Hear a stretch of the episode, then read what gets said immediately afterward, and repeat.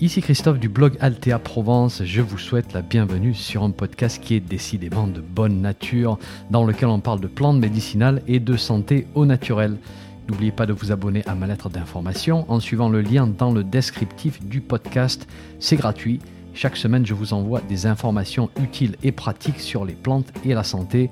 Et puis au passage, vous allez recevoir un petit PDF cadeau sur la confection de produits maison à base de plantes.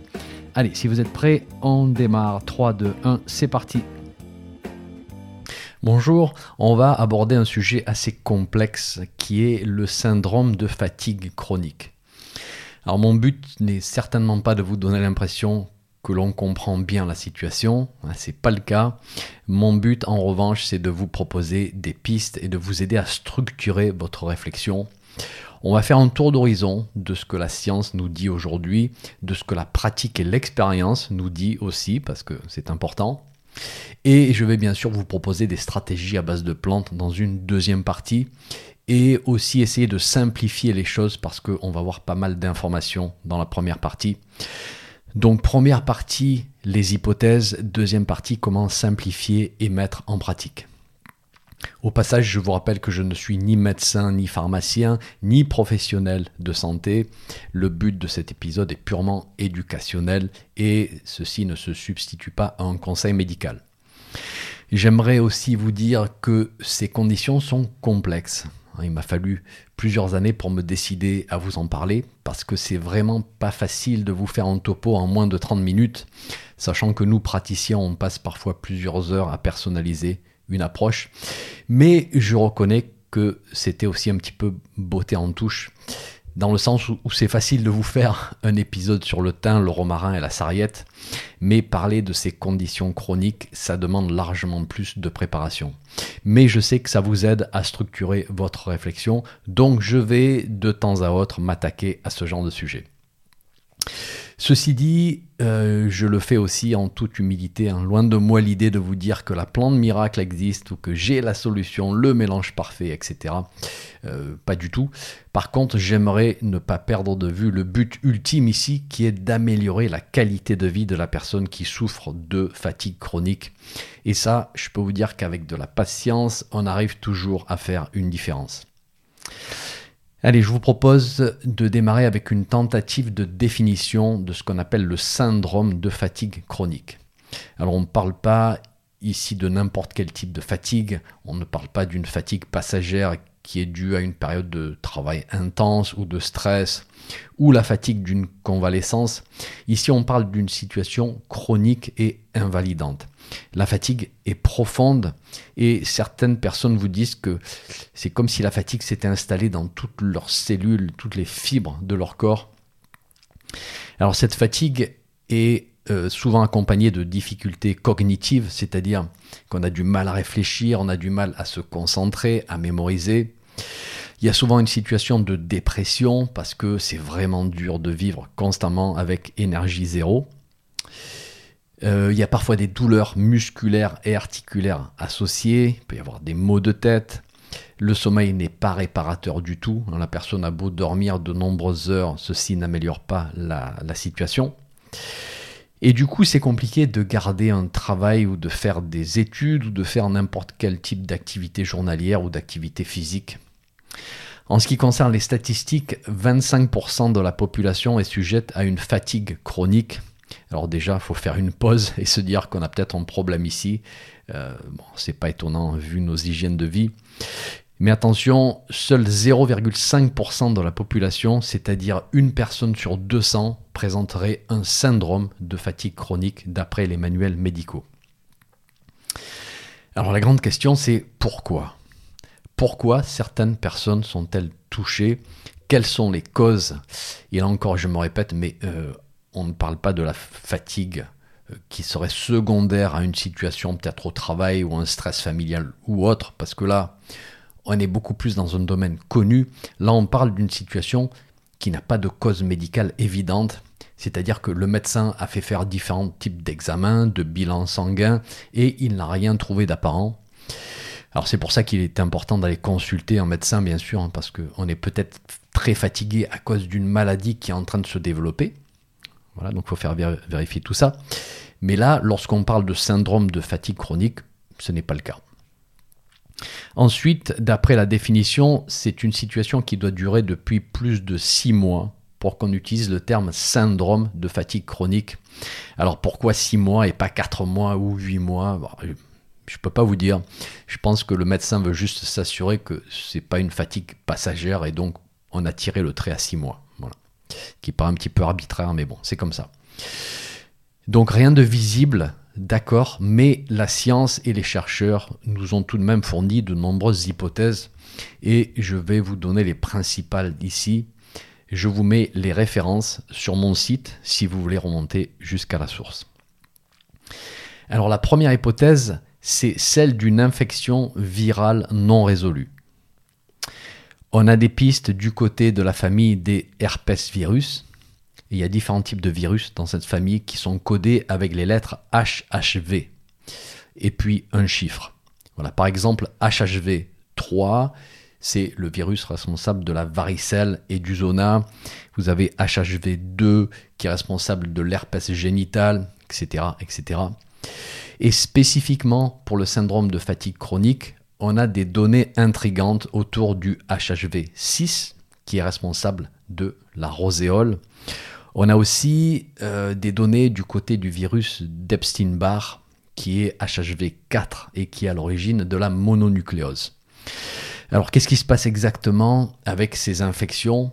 Eh bien cette famille de virus est connue pour rester latente à l'intérieur du corps. Voilà. Enquistée, dormante si vous voulez. Et de temps à autre, lorsque l'immunité baisse à cause d'une situation difficile dans la vie ou d'un gros coup de stress, le virus en profite pour s'exprimer à nouveau. C'est bien connu pour l'herpès labial, par exemple, le fameux bouton de fièvre. Et là, dans le contexte de la fatigue chronique, on suspecte qu'il y a euh, un impact, mais qui est beaucoup moins évident qu'une poussée de bouton de fièvre ou de zona, par exemple. Parce que là, on est plutôt dans une manifestation aiguë. Bon, ce n'est pas le cas pour le syndrome de fatigue chronique. Il y aurait une action plus diffuse au niveau du système immunitaire, au niveau de l'inflammation, euh, au niveau cellulaire aussi, métabolisme. Et donc, en fait, tout ceci taxe le système. Alors notez que cette situation n'est pas l'exclusivité des virus. On a aussi de nombreuses observations qui impliquent la maladie de Lyme ainsi que euh, toutes les co-infections, babésiose, bartonellose, etc. Et euh, on a une étude sur les similarités entre un syndrome post-Lyme et un syndrome de fatigue chronique. Et là, bien sûr, on n'est plus dans le monde des virus, on est dans le monde bactérien et parasitaire. Alors du coup, basé sur cette hypothèse d'infection virale ou bactérienne, certains médecins vont faire des recherches d'anticorps pour voir si ça serait une direction de travail. Alors la partie diagnostique est bien sûr hors contexte de cette discussion et relativement complexe, en particulier pour euh, des sujets controversés comme une maladie de Lyme chronique. Mais de notre côté, on va simplifier. Cette hypothèse nous donne deux pistes soutien de l'immunité avec certaines plantes. Exemple, échinacée, astragale de Chine, sureau, les plantes adaptogènes, etc. Et deuxièmement, une action antivirale, antibactérienne, antiparasitaire directe avec certaines plantes spécifiques. Par exemple, sureau, réglisse, thym, andrographis, renoué du Japon, etc. Alors oui, je sais que le vitalisme nous dit que si la personne est assez forte, le système immunitaire devrait être capable de faire ce travail. Mais là, la personne n'est pas dans un état de vitalité optimale, bien au contraire, elle est épuisée et donc ça serait bien de donner un coup de pouce d'une manière directe. Alors notez que le but de cette vidéo, ce n'est pas de rentrer dans les plantes spécifiques, mais juste de présenter des stratégies, des plans d'action. Ensuite, pour les détails derrière toutes ces plantes, ainsi que les formes, les quantités, les précautions, etc., ça c'est ailleurs dans mes vidéos, ailleurs sur mon site ou sur d'autres sites hein, d'ailleurs. Donc là, on va juste rester en niveau assez élevé avec les leviers d'action. Alors ceci dit, je vous donnerai un ou deux exemples de programmes en fin d'épisode. La deuxième hypothèse concerne une intoxication qui peut être liée euh, aux métaux lourds ou à d'autres types de toxines chimiques. Alors d'où vient cette hypothèse? Eh bien par exemple d'une étude publiée en 2012 par une équipe italienne qui soulève la question le cadmium pourrait-il être responsable de certains symptômes neurologiques du syndrome de fatigue chronique? Alors le papier reste néanmoins euh, spéculatif, mais d'autres papiers scientifiques existent basés sur cette hypothèse. Je vous en mettrai en référence sur mon site. Mais rien qui puisse faire basculer de la suspicion vers le lien de causalité, du moins d'après ce que j'ai pu lire. On trouve aussi parfois euh, ce fil conducteur dans les témoignages et les études de cas de personnes qui souffrent du syndrome et qui semblent avoir été en contact avec certains métaux lourds ou polluants dans leur vie, ou alors à qui on a détecté des niveaux trop élevés dans des analyses. Et là, bien sûr, on reste dans l'anecdotique. Hein, c'est ce qu'on appelle un échantillon de taille 1. Donc, c'est pas représentatif. Mais c'est pas pour ça qu'on va ignorer ce type de données non plus. Et au final, en fait, si on y réfléchit bien, ça reste tout de même une hypothèse plausible lorsqu'on sait que les métaux lourds, par exemple, ont un impact neurologique assez important et donc pourraient provoquer ce genre de manifestation. Alors je ne vais pas développer les plantes et micronutriments qui pourraient aider à éliminer certaines toxiques et métaux lourds parce que c'est un petit peu trop complexe et spécifique pour l'épisode d'aujourd'hui, mais on va dire que ça reste quand même une piste de travail. On passe maintenant à la troisième hypothèse très souvent mentionnée dans les papiers scientifiques ou médicaux, c'est la présence d'un état inflammatoire chronique. On arrive à mesurer la présence de ce qu'on appelle des cytokines pro-inflammatoires chez les personnes qui souffrent de syndrome de fatigue chronique et les niveaux de marqueurs euh, semblent corrélés avec la sévérité des symptômes. Donc au plus les marqueurs inflammatoires sont élevés, au plus la symptomatique semble élevée chez la personne. On voit aussi que l'inflammation cérébrale est corrélée avec la sévérité des symptômes cognitifs, donc incapacité à se concentrer, à réfléchir, etc. Donc ces personnes sont fatiguées, d'accord, mais elles sont aussi bien enflammées, tout le temps, constamment. Inflammation à bas bruit, donc qui ne se manifeste pas par les signes typiques, hein, rougeur, douleur, chaleur, gonflement, mais qui perturbe à bas niveau le fonctionnement de tout le corps. Et si on réfléchit, on se dit que c'est peut-être un petit peu normal aussi, basé sur l'hypothèse virale ou bactérienne, ou basé sur l'hypothèse de toxicité dont on a parlé précédemment, euh, parce que ces micro-organismes ou ces substances euh, chimiques sont de, nature pro-inflammatoire, et donc le corps va réagir s'ils sont présents. Et c'est sûr que l'inflammation n'est pas mauvaise en soi. Hein, je pense que vous le savez, c'est un outil qui mène à la réparation et à la guérison d'habitude.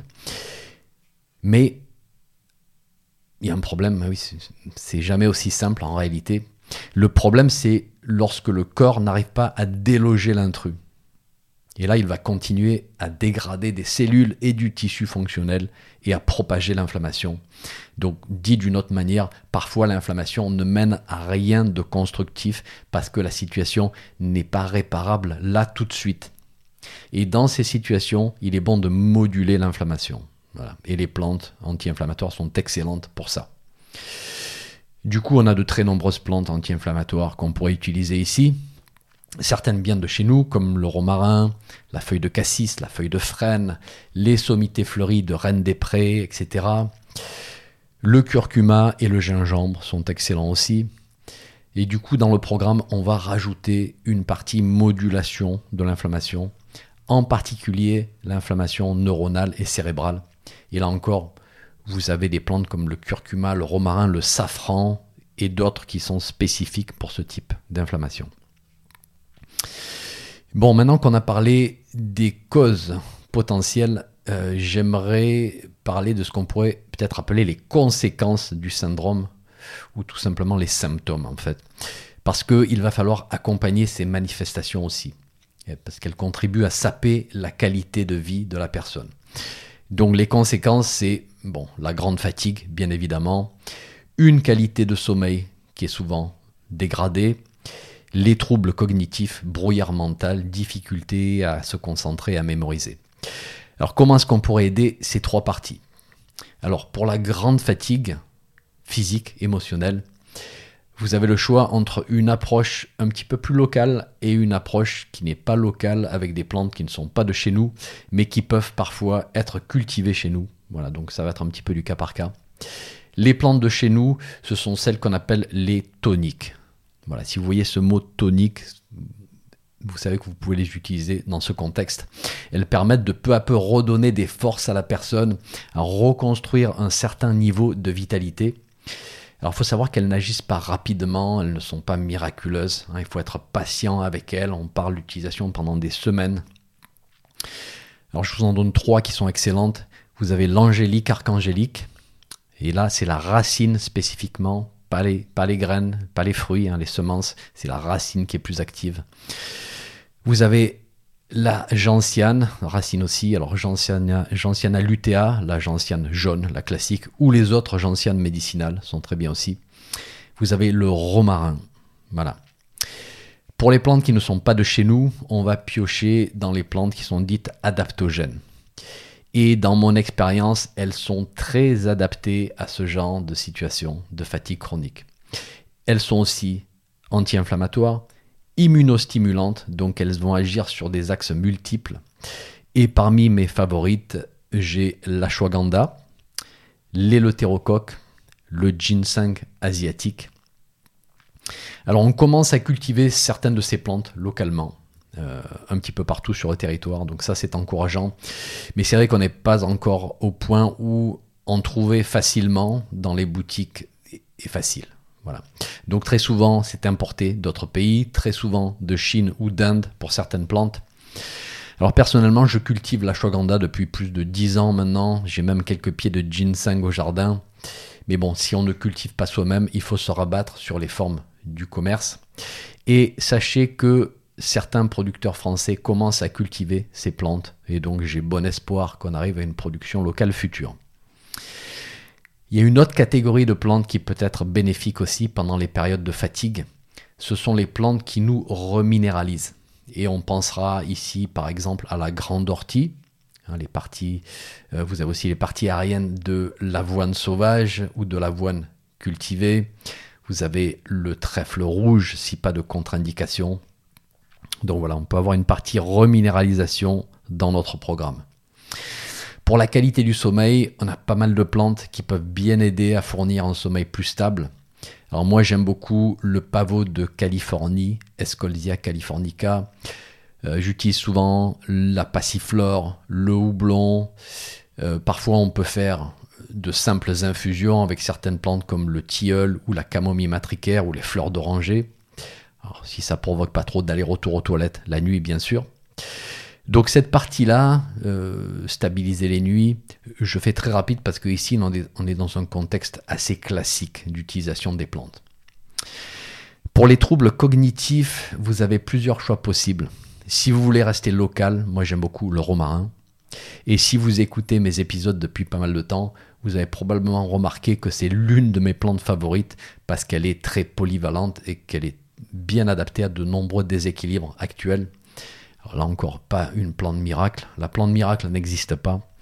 Mais avec de la patience, dans le contexte des troubles cognitifs de la fatigue chronique, elle peut vraiment apporter un bon coup de, de clarté mentale.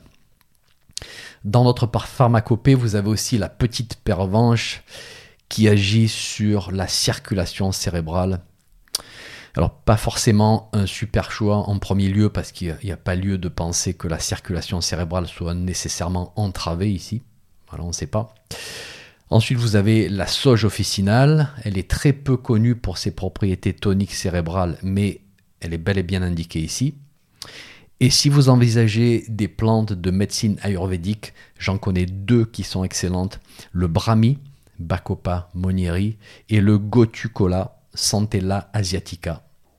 Et notez que ces plantes sont très facilement cultivables au jardin. Moi, ça fait des années que je cultive du Bacopa monieri comme plante aquatique. Et j'ai de la Santella qui se propage dans certains de mes bacs hein, d'une manière très, très aisée. Elle se plaît bien chez moi. Donc ici, ne pas confondre l'origine de la plante d'un point de vue tradition et l'origine de la plante d'un point de vue capacité à faire une production locale. On a vite tendance à mélanger les deux aujourd'hui. Après tout, je vous donne un autre exemple, le tulsi, basilic sacré, hein, il n'est pas de chez nous, c'est une plante de médecine ayurvédique, et pourtant dans le commerce, on commence à avoir une bonne petite production locale naissante. Donc ça c'est chouette. Et d'ailleurs au passage, merci à vous, producteurs et cultivateurs et cueilleurs français. On sait la passion et tout l'effort que vous mettez dans ces jolis petits sachets que vous nous envoyez. Alors, autre point important, on revient au syndrome de fatigue chronique. Lorsque vous ferez le tour d'horizon de votre situation, si c'est vous qui êtes concerné, vous verrez qu'il faut vraiment avoir une approche globale. Et là, le terrain digestif est extrêmement important pour regagner des forces. Ça ne va pas vous étonner. Mais aussi dans son impact sur la situation inflammatoire globale. Parce que si les intestins sont enflammés, le corps est enflammé. Et là, dans mon expérience, il y a parfois de nombreuses intolérances alimentaires et aussi des difficultés à digérer certains groupes d'aliments.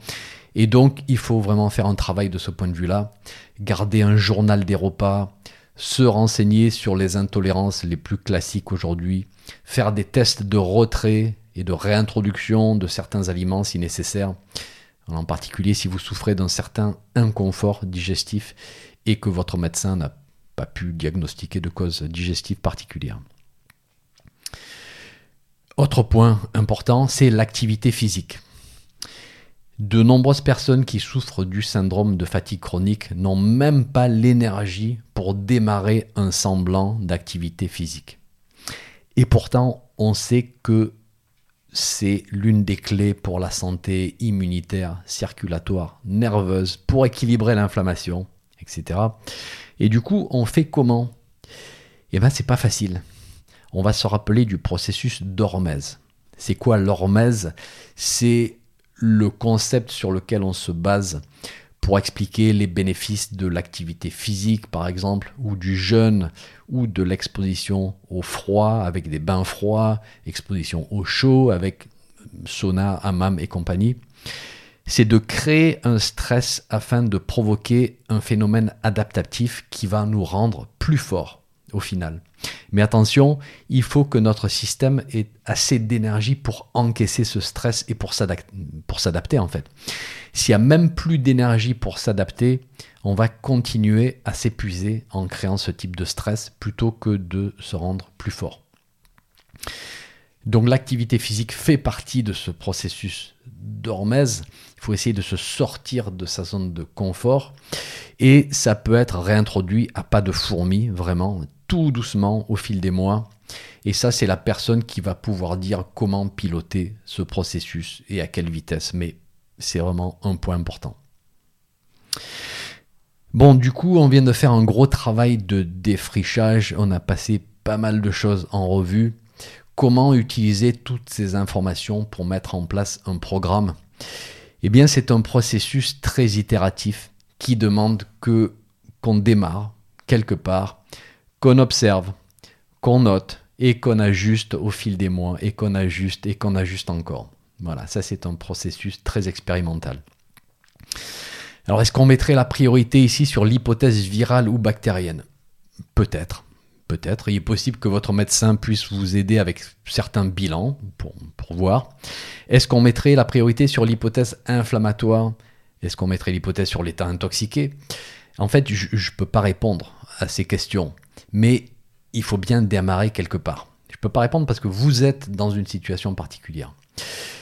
Donc en fait, quand on ne sait pas trop, euh, si c'était moi, je partirais sur un programme assez générique qui prend en compte toutes ces hypothèses principales et les conséquences aussi pour améliorer la qualité de vie de la personne et, euh, et voir ce qu'on peut créer, quel type de programme. Alors personnellement, j'ai très souvent placé les plantes adaptogènes au cœur du programme. Donc déjà, moi ce que je conseillerais ici, c'est de choisir une plante adaptogène. Je choisis par exemple l'ashwagandha pour les raisons que j'ai déjà présentées et aussi parce que c'est une très bonne anti-inflammatoire, très bonne stimulante de l'immunité. Elle améliore souvent la qualité du sommeil et donc elle va jouer de multiples rôles ici. Et puis pour accompagner, euh, je rajouterai probablement un mélange à infusion parce que c'est une forme que j'affectionne tout particulièrement et que je trouve bien adaptée aux périodes de fatigue et de froideur physiologique.